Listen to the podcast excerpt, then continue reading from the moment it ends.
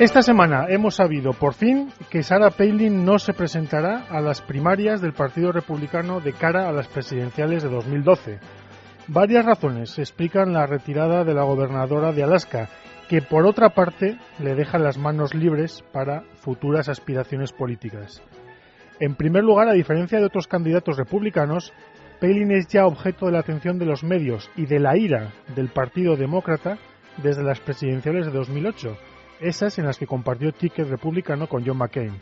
Desde entonces, su imagen ha sido objeto de enconados enfrentamientos y de no menos enconadas polémicas en relación con casi cualquier cosa que hacía o decía nuestra política. La prudencia invitaba en este sentido a dejar pasar el cáliz de una carrera a la Casa Blanca que se prometía muy áspera. En segundo lugar, la entrada de los representantes políticos del Tea Party en las instituciones el año pasado ha supuesto también la aparición de nuevos nombres, con visibilidad y ya con experiencia, nombres que compiten con el de Palin para lograr las simpatías conservadoras. El caso más claro, si me apuran, en la carrera de las primarias es el de la representante de Minnesota, Michelle Bachmann. Tiene razón Palin cuando habla de la buena representación republicana, que jugaba también contra ella. Y en tercer lugar, los últimos meses han sido de enorme ambigüedad e indecisión por parte de la popular gobernadora de Alaska, sin decidirse a entrar del todo en la contienda republicana, amagando con su candidatura, pero sin concretarla, ha ido perdiendo un precioso tiempo. Ha generado cierto desconcierto entre miembros y simpatizantes del Tea Party, y hoy las preferencias de estos parecen decantarse en las encuestas por Michelle Bachmann o Rick Perry. En cualquier caso, la retirada de Palin aclara una de las incógnitas dentro del Partido Republicano, pero no aclara todas respecto a su propio futuro. Por de pronto, todo indica que seguirá siendo un referente indiscutible para el conservadurismo norteamericano. Como ella misma ha anunciado, estará ahí fuera, sin ataduras ni servidumbres. Y habida cuenta de que ni mucho menos, y esto es importante, puede darse por descontada la derrota de Obama el año que viene, la figura de Palin queda en el aire para posteriores acciones políticas. Muy buenas tardes amigos, soy Oscar Elía, somos el GES, esto es Radio y hoy les traemos no Estados Unidos, sino Yemen y escudo antimisiles por tierra, mar y aire. Comenzamos.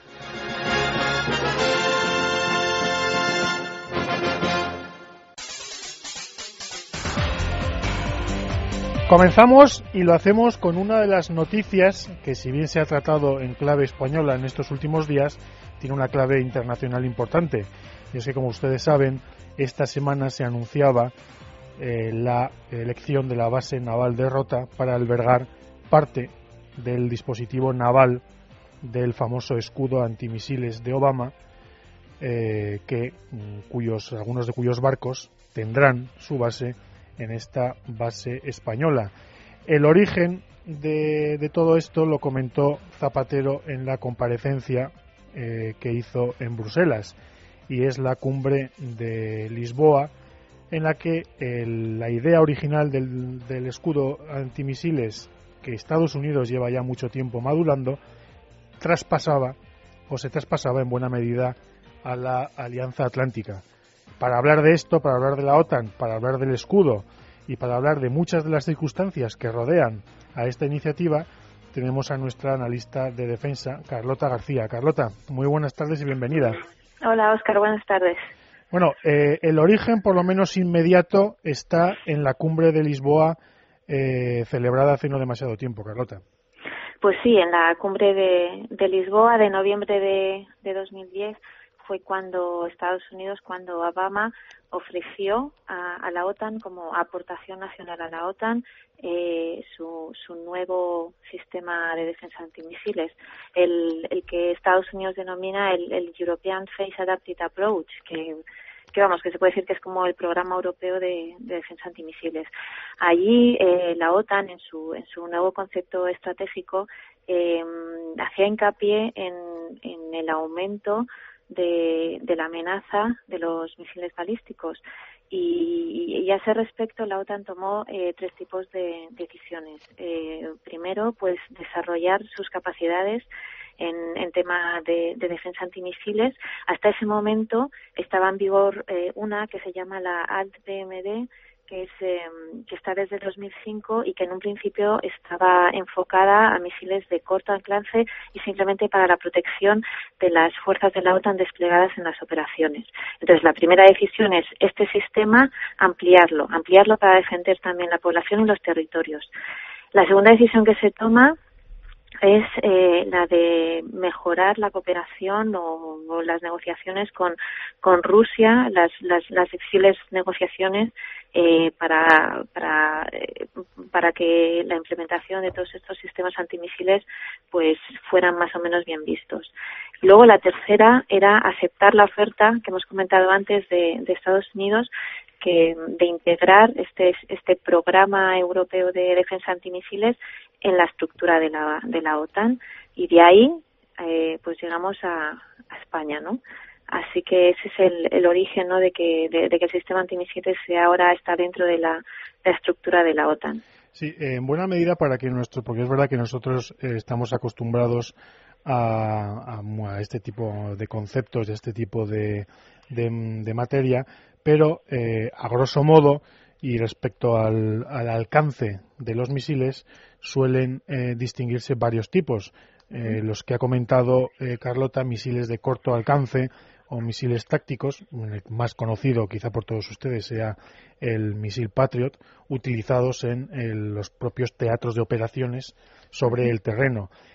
después tendríamos los llamados misiles de alcance medio, que tendrían un, un, perdón, rango de, de acción superior, podríamos estar hablando de entre 500, 1500 eh, kilómetros de, de, alcance, que en buena medida bastantes países ya los poseen, y por fin hablaríamos de eh, los grandes misiles, los que siempre se han, se han denominado los eh, misiles balísticos intercontinentales, eh, que serían o que quedarían restringidos a los de largo alcance, es decir, aquellos con un alcance superior a los 10.000 kilómetros que en la práctica solo tienen algunas de las grandes potencias del mundo, eh, estamos pensando por supuesto en, Rusia y en Estados Unidos heredados de la Guerra Fría, estamos hablando de China, eh, pero que también eh, tenemos serias dudas, y aquí está el problema, y esto tiene que ver y mucho con el escudo antimisiles,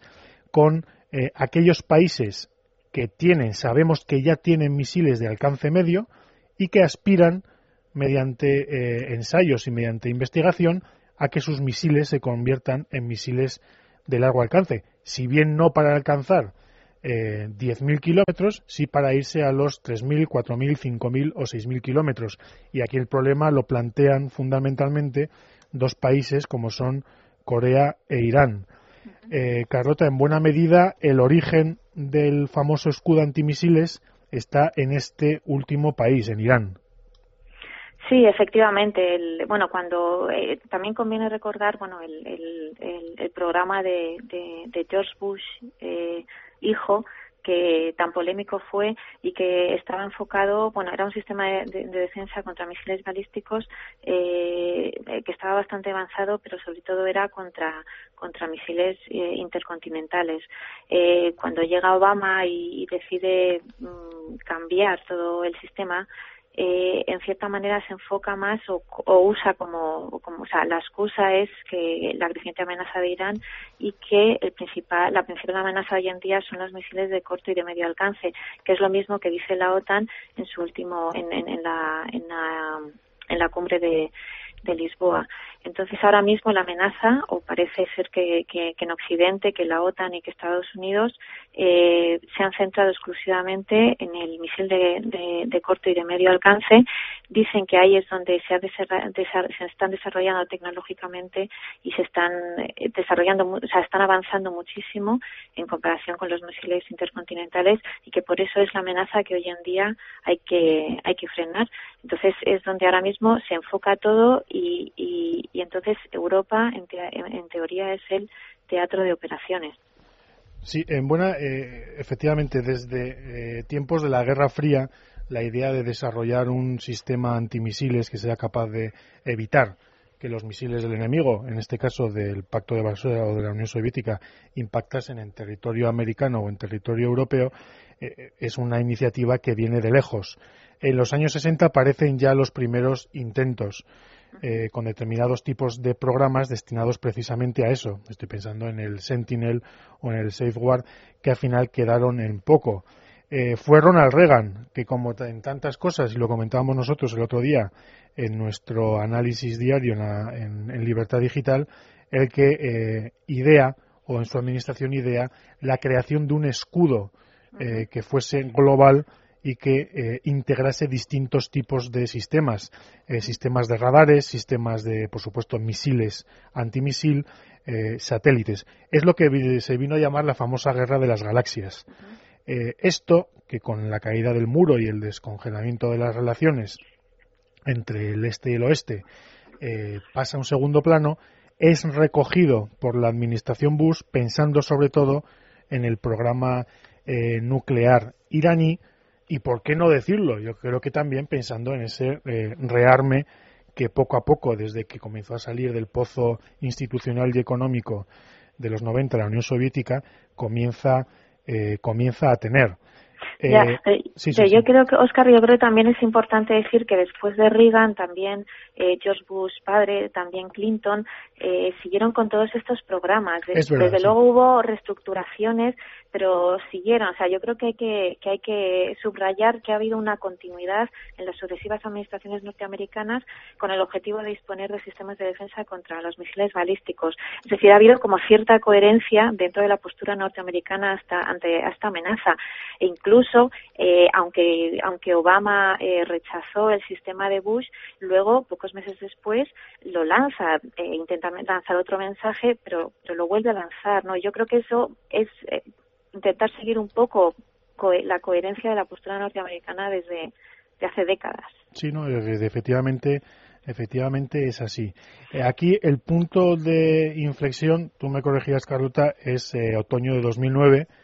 Eh, los rusos montan, ponen el grito en el cielo por el hecho de que tanto en Polonia como en la República Checa se vayan a instalar radares y, y silos de misiles antimisil con base en tierra eh, como tú bien comentas, dirigidos los dos eh, a misiles eh, intercontinentales de largo, de largo alcance, es decir, con... de rango intermedio, yo creo más.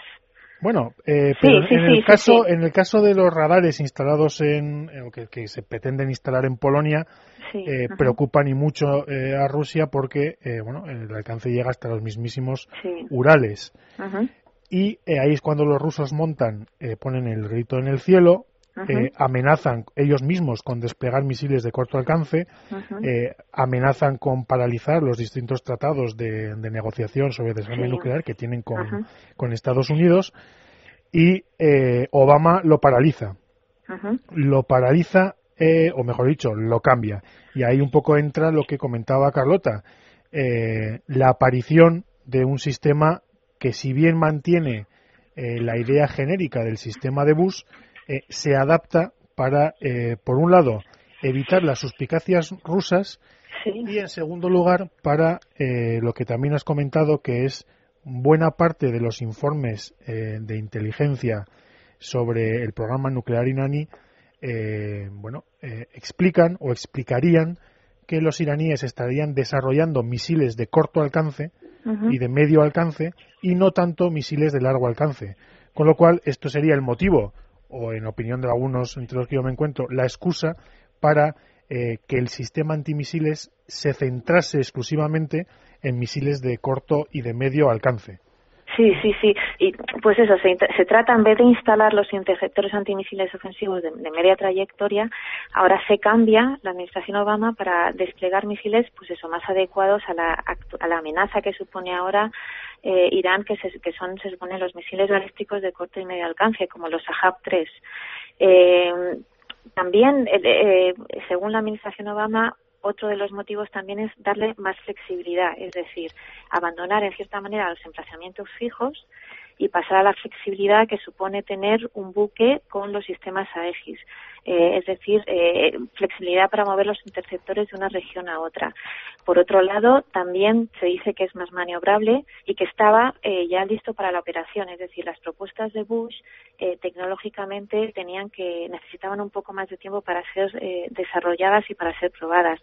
En este caso, lo que se quiere desplegar son los sistemas Aegis con los misiles SM-3 que, según la administración Obama, están testados, están probados y eh, se pueden empezar a, a, a, utilizarse o estar en activo ya. O sea, de hecho, el, el, el buque Monterrey en, en marzo de este año estuvo por ahí navegando y fue como la primera prueba, el primer paso de, de, de este programa europeo de, de sistema anti, de antimisiles de Estados Unidos.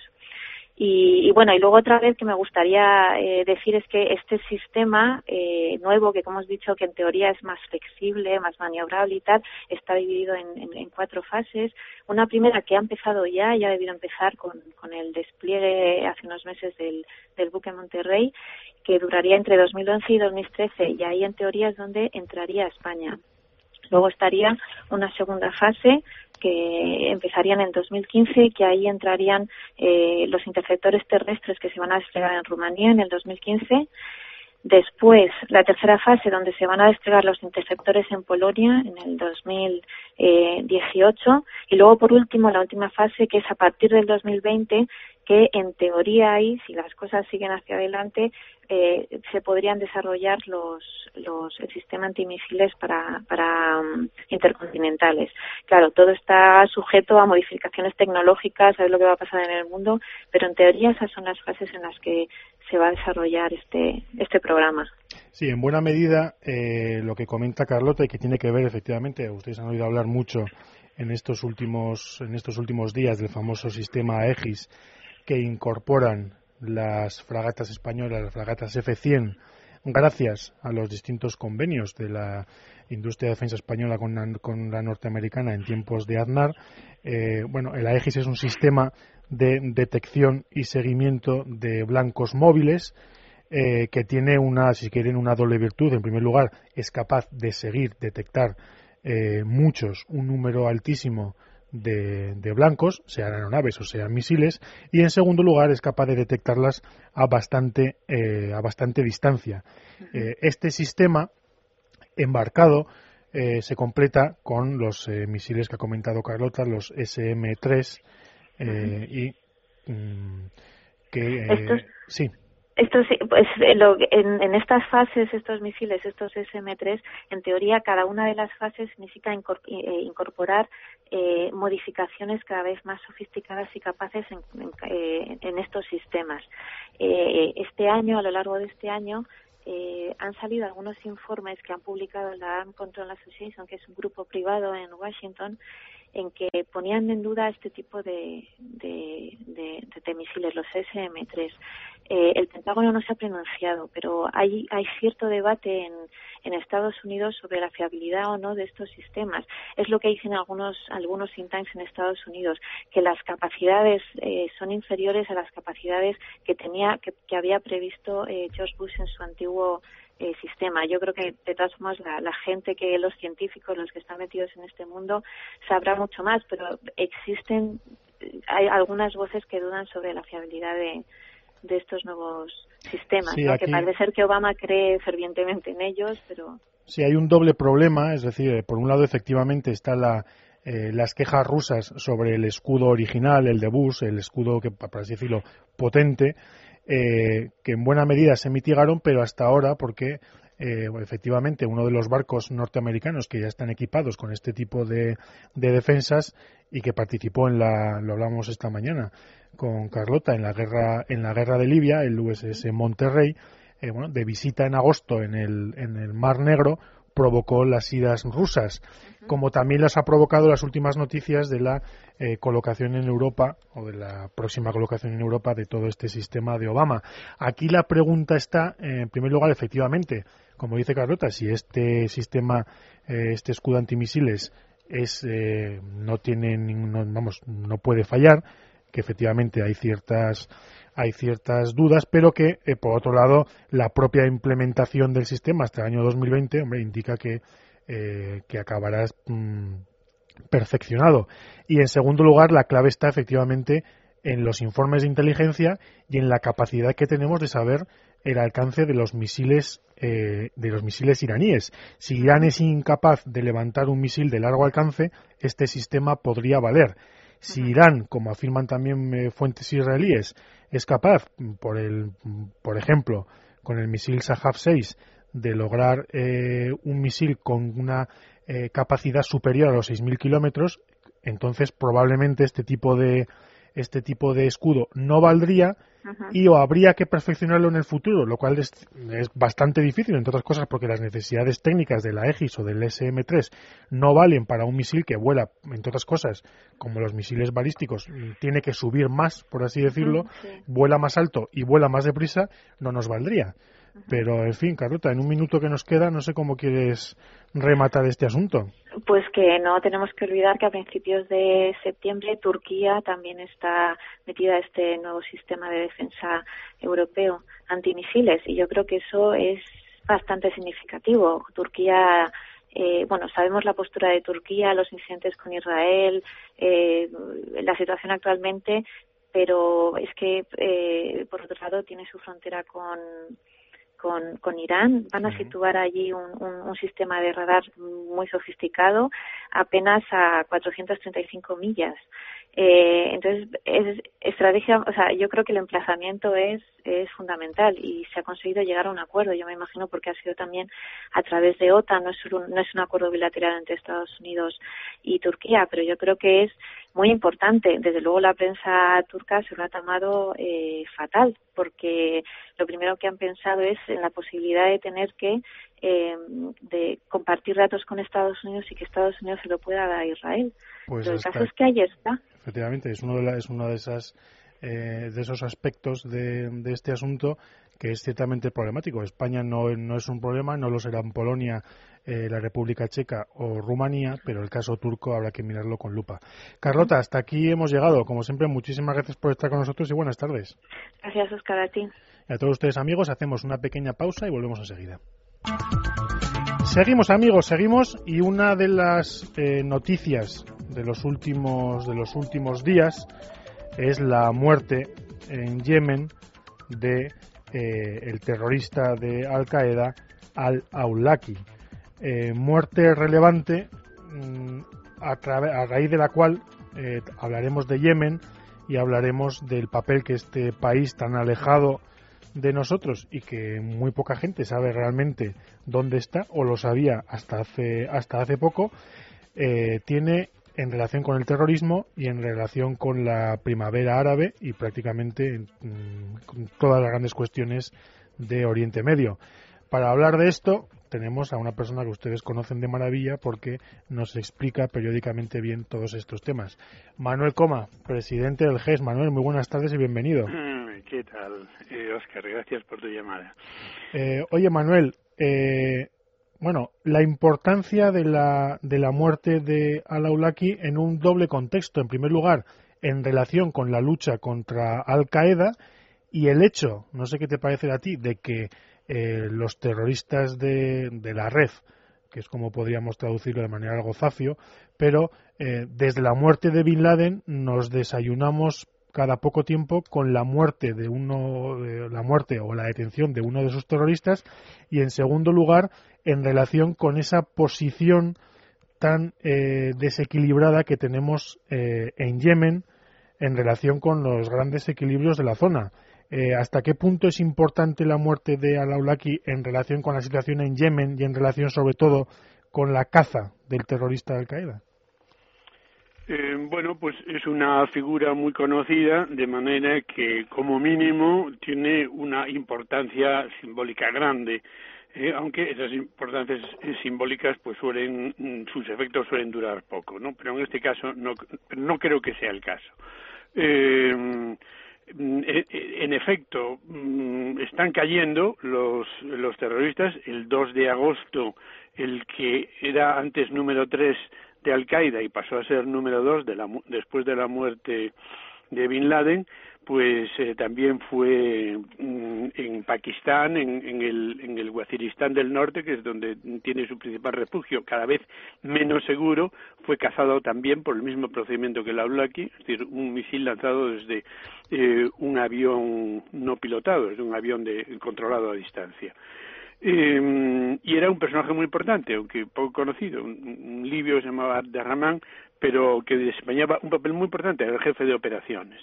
Al-Awlaki es mucho más conocido, sobre todo en Occidente, él es americano, mm, habla perfectamente el inglés y eso ha sido una, mm, una de las bases de, su, de la difusión de su, de su prédica, de su, de su doctrina. Eh, y esto mm, no les va a ser fácil sustituirlo, porque además, en el mismo ataque, en el mismo coche en el que él viajaba, pues murió también otro americano, igualmente de origen árabe, eh, Samir Khan, que igualmente hablaba eh, perfectamente el inglés y además eh, era un, excelente periodista, un periodista, un, periodista de, periodismo ideológico. Había creado una revista, Inspire, Inspiración, en, en la red, eh, que estaba teniendo mucho éxito entre su gente. Entonces, la pérdida de esas capacidades propagandísticas en eh, cara al mundo occidental, cara a los a los em, islámicos que viven en Occidente y que mm, eh, han perdido ya el idioma árabe, no, no, no lo han tenido nunca. Una parte de ellos son de origen pakistaní, no han hablado nunca el árabe o de, otro, otro, o de países del sureste asiático la pérdida de esas eh, capacidades verdaderamente excelentes que tenían estos dos personajes, pues yo digo que no va, no va a ser fácil de sustituir. Y el elemento de, de propaganda, el mantener viva la ideología, es eh, como mínimo tan importante que el realizar operaciones. Las operaciones, los ataques, pues sirven para demostrar que se cuenta todavía, que, que, ellos cuentan todavía que están vivos, ¿no? Pero lo importante es la difusión de, de, las ideas y eso es el, el, el, medio, esencial de reclutamiento. De manera que ese terreno tiene importancia. Por otro lado, se ha señalado como Aulaki eh, ha tenido influencia en una serie de atentados o de intentos fallidos de atentados en los últimos años en Estados Unidos, algunos muy relevantes, como aquel comandante médico americano, también de origen árabe, eh, un psiquiatra ¿eh?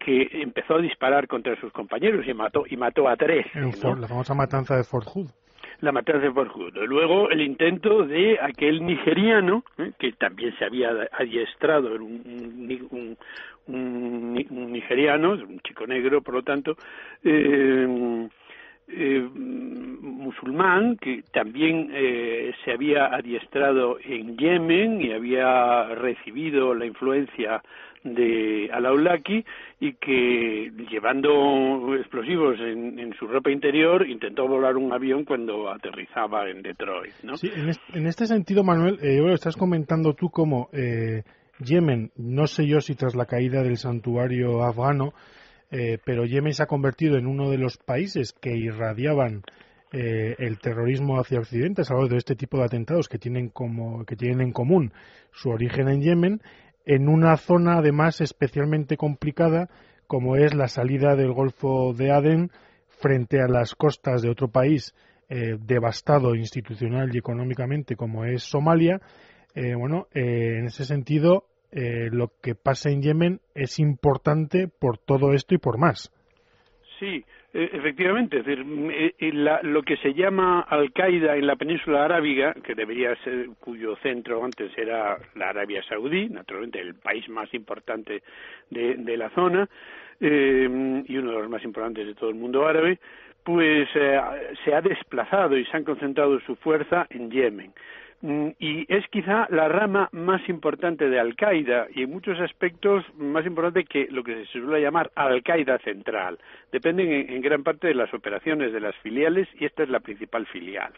Eh, la segunda podría ser eh, la Al-Qaeda en el Magreb, en las tierras del Magreb islámico, pero luego acabas de señalar que Yemen está enfrente del cuerno de África, enfrente de Somalia, mm, un, país que es eh, absolutamente mm, un, estado y una nación eh, fracasados, ¿no? Y es, es en ese en esos eh, contextos pues en donde florece Al-Qaeda, en donde se siente relativamente protegida, es difícil de alcanzar, y, y, efectivamente, aunque el peso nacional de mm, Somalia en las condiciones tan deplorables en las que se encuentra sea absolutamente mínimo, lo que exporta fundamentalmente ya sabemos que es piratería, eh, pues sin embargo mm, no deja de ser una base de cierta importancia en donde si se vieran forzados se podrían eh, refugiar los que ahora están en Yemen como como se refugiaron huyendo una parte de ellos de Arabia Saudí. Eh, pero en fin, lo cierto es que Yemen, yo digo, es la parte más importante y además la que tenía una, una capacidad de proyección sobre Estados Unidos, que puede ser que la hayan perdido con, con la desaparición de, de Aulaki.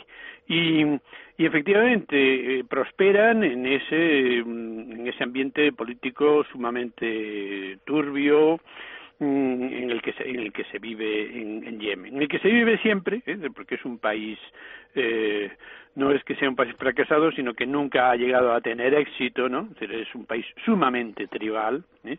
y las tribus cuentan muchísimo y la revuelta árabe, aunque por supuesto tiene sus elementos más modernos que aspiran al derribo de, de una dictadura de 30 años y y a, establecer la democracia en el país, pero esencialmente es un enfrentamiento entre, entre tribus, ¿no? Y algunas de ellas, pues, eh, dan refugio a la, gente de, de Al-Qaeda.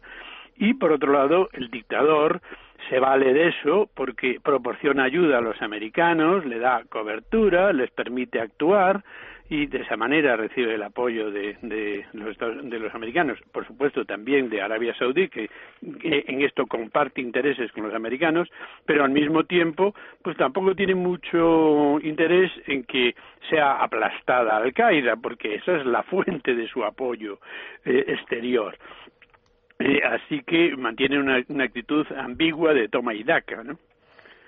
Eh, sí, en buena medida, eh, lo has comentado tú, tú hace un momento, pero el, tipo de, el tipo de muerte, el tipo de operación contra el Aulaki, eh, publicábamos nosotros en el GES, eh, por un lado, yo creo que era el mismo día 3 de octubre, Carlota García, quien hemos tenido en la primera parte del programa hablando del escudo antimisiles, hablaba, o mejor dicho, escribía en La Razón eh, un artículo sobre eh, los drones, sobre la utilización de, estos aviones no tripulados.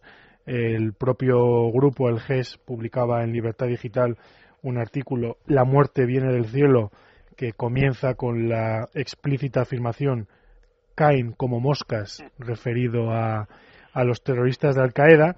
Pero es verdad, Manuel, que desde la muerte de Bin Laden, es verdad que probablemente el fenómeno venga de antes, pero el reguero de dirigentes de Al Qaeda que caen eliminados por estos pequeños avioncitos que en buena medida suponen eh, o van a suponer mm, la tecnología bélica del siglo XXI es espectacular.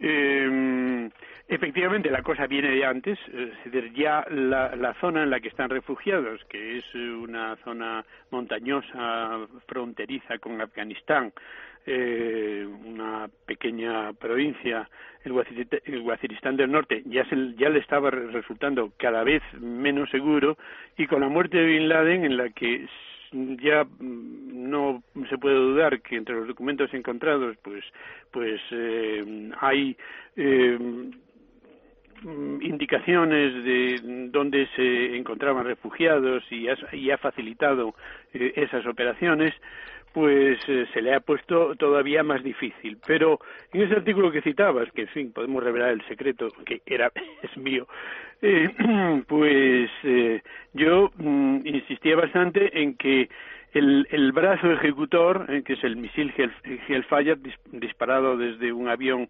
sin piloto Predator, mm, mm, no hace más que la última fase de la operación porque lo verdaderamente impresionante de todos esos éxitos, aunque sean éxitos individuales, ¿no? de individuos concretos, que están teniendo los americanos y que todavía desde que el día 30 eh, se produjo la muerte de eh, el Aulaque en estos últimos siete días ya ha habido alguna operación más de ese tipo eh, que ha tenido también éxito todo eso lo que revela es una excelente información.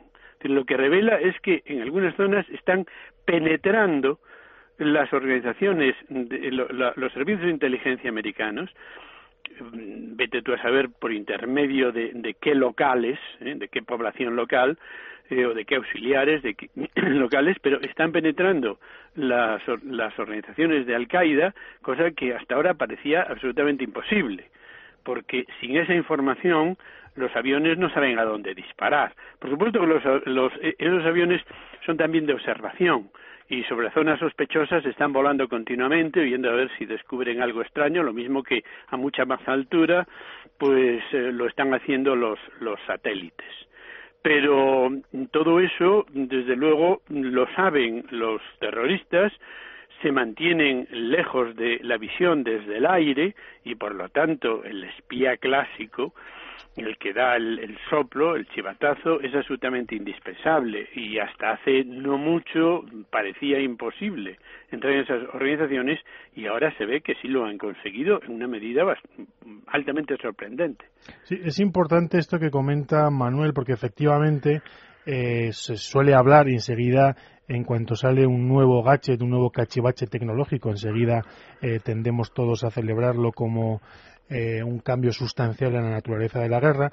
En ese sentido, eh, los, los, aviones mm, teledirigidos, los Predators, los, los drones, eh, bueno, que tienen una capacidad efectivamente de escudriñar, ya sea vía infrarrojos, incluso térmico por radar, de escucharlo todo sobre el terreno, pero el enemigo también cuenta y el enemigo se esconde y el enemigo se esconde bien.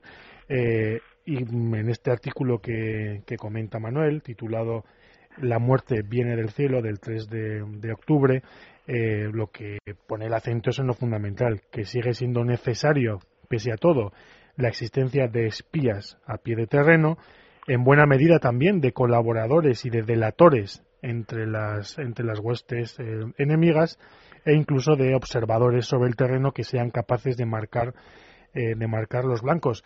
Pero Manuel también en este artículo se apunta un aspecto muy importante y es que eh, hasta cierto punto la comunidad de inteligencia norteamericana, eh, bueno, tan atacada y tan vapuleada por fracasos en tiempos no demasiado lejanos, pues en buena medida se está sacudiendo todos estos problemas y no deja de sacar pecho y no deja de resarcirse con este tipo de operaciones, Manuel.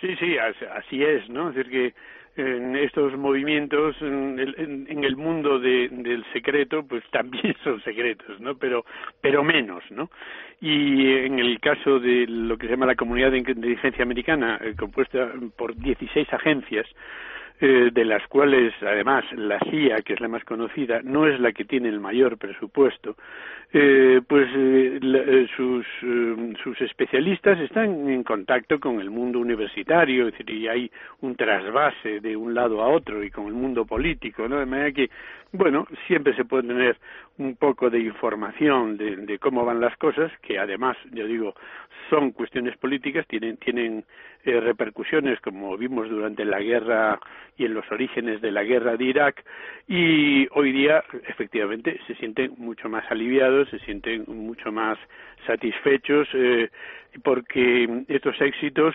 eh, son en parte el resultado de reorganizaciones internas que se han producido eh, en, pues eh, quitar eh, ramas muertas, ¿no? Desburocratizar un poco unos aparatos enormes que tienen presupuestos de miles de millones de, dólares, de dólares y que naturalmente tienen montañas de funcionarios y que tienden, tienden al anquilosamiento, eh, pues parece que han tenido bastante éxitos en, remozarlos, en, revitalizarlos, por lo menos en este campo. Pero naturalmente en sus actividades cubren el mundo entero. ¿no?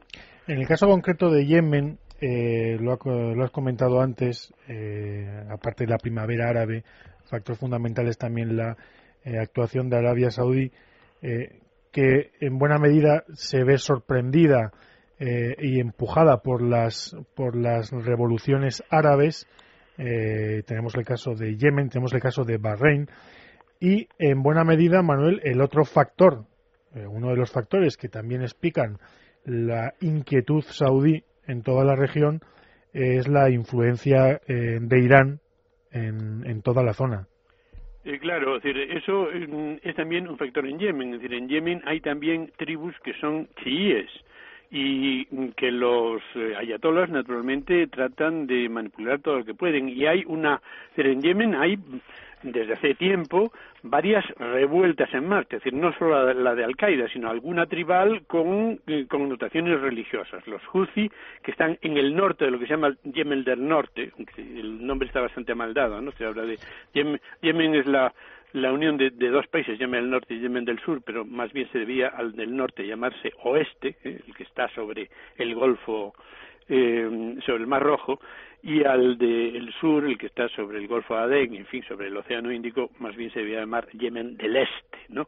Eso corresponde mejor a los puntos cardinales, ¿no? Pero tampoco exactamente. Entonces, en el norte de Yemen del Norte eh, hay una, una confederación de tribus que son eh, chiíes y que están en una situación de revuelta contra Sanaa, contra la capital, contra el, contra el régimen de Saleh desde hace varios años y que además desbordan en la, eh, y entran en la mm, desbordan la frontera de Arabia Saudí. Y eso a los saudíes les preocupa mucho, han movilizado, han llevado fuerzas hacia hacia esa zona y de, igualmente le preocupa mucho mm, mm, bastante más al, al este, en el llamado Yemen del Sur, en realidad digo en el este que es en alguna de las provincias precisamente mm, más septentrionales, es decir, más cercanas a la frontera con Arabia Saudí, donde tienen sus habilidades y en gran medida campan por sus respetos, aunque, como, como decíamos antes, siempre tratando de esconderse de las miradas indiscretas eh, de los medios de inteligencia americanos, pues eh, Al-Qaeda, en donde, en, donde está en esa zona. De manera que, por supuesto, Arabia Saudí se siente sumamente concernida. Y, de hecho, los países del Consejo de Cooperación del Golfo, que lo dirige Arabia Saudí y luego son todos los países que están situados, eh, los pequeños países eh, que están situados a lo largo del Golfo, Kuwait, Qatar, mm, Bahrein, los Emiratos Árabes Independientes, pues han tratado de mediar en el conflicto interno de Yemen entre los, los revoltosos, digamos, entre la revuelta en principio democrática, pero cada vez más tribal, y el líder Saleh. Eh, y han hecho mm, varias, eh, varios proyectos para mm, reformas, para que comparta el poder, que primero ha dicho que sí el dictador y luego ha dicho que no, ¿no? Para los saudíes es un problema siempre. Eh, bueno, vamos a acabar ya, pero yo aprovechando que tengo a Manuel como al teléfono, y lo que yo quiero preguntarle es por su valoración de, vamos, en apenas dos minutos, que poco se puede hacer, pero lo que está ocurriendo en Libia, porque eh, los rebeldes, pese a que siempre están cerca y siempre están a un paso y siempre están a punto, no terminan de acabar con los focos de resistencia gadafistas. Manuel, ¿qué está pasando? Sí, efectivamente, eh, pues que son, es decir, que los rebeldes siguen siendo, pues, eh, gente poco eficaz eh, militarmente, aunque hayan ido mejorando a lo largo del conflicto, pero no son un auténtico ejército, y las y, y, los gadafistas, pues sí, sí lo son, y en, en tres ciudades, sobre todo, en la propia ciudad de una una en la costa en la propia ciudad de Gaddafi pues se están resistiendo em, con bastante eficacia. Ahora su situación debe ser muy mala, probablemente ya le falte bastante poco para caer, sobre todo en, en, la, en la ciudad del norte, en Sirte, ¿no? en donde está aproximadamente la, aproximadamente la mitad de la, de la ciudad es de la tribu Gaddafa, es decir, de la tribu del, del, a la que pertenece el propio el propio Gaddafi, ¿no? Eh, y, luego, pues, eh, OTAN sigue colaborando con ellos, OTAN sigue bombardeando, pues, eh, fundamentalmente centros centros de mando y, y, y depósitos de municiones eh, y por otro lado, naturalmente, se desarrolla el proceso político también sobre el que cada vez hay menos información, porque, en fin, la información es siempre lo espectacular, ¿no? La batalla, pero mm, la, la, la, guerra, pues, no ha concluido y, desde luego, ayer, hoy mismo, me parece que fue hoy mismo, no sé si ayer y sale en la prensa de hoy o, o es de hoy. Gaddafi ha lanzado un manifiesto ¿eh? pidiendo a la gente que se levante en las ciudades en contra de la opresión occidental, ¿no? De manera que todavía sigue dando, sigue dando pues guerra. Pues lo veremos. Hasta aquí hemos llegado hoy. Como siempre, Manuel, muchísimas gracias por estar con nosotros y muy buenas tardes. Buenas tardes. Con nuestro agradecimiento hoy para Carlota García, para Manuel Coma y para Marta Pérez, que nos ha guiado durante toda la hora desde el control. Recuerden, nos encuentran en gs.esradio.fm, que se me olvida comentarlo casi todos los días. Y José Luis nos pedía por el correo el himno de infantería, así que aquí lo tiene. A, todos ustedes, señores, nos escuchamos, nos oímos la próxima semana. Muy buenas tardes.